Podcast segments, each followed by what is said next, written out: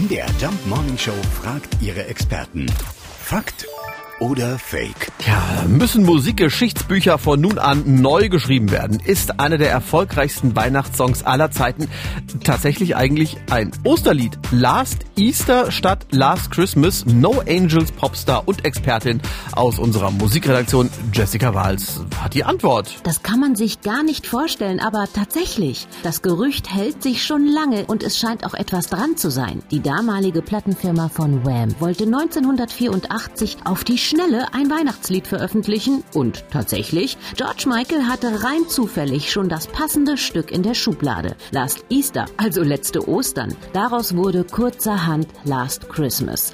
Und fertig war einer der erfolgreichsten Songs aller Zeiten. Wenn man mal ganz genau hinhört, dann geht's im Text bis auf den Titel auch weder winterlich noch besonders festlich zu. Vielleicht ja ein weiteres Indiz, dass an diesem Gerücht wirklich etwas dran ist. D- Wahnsinn. Last Christmas war also ursprünglich als Last Easter geplant und sollte zu Ostern erscheinen.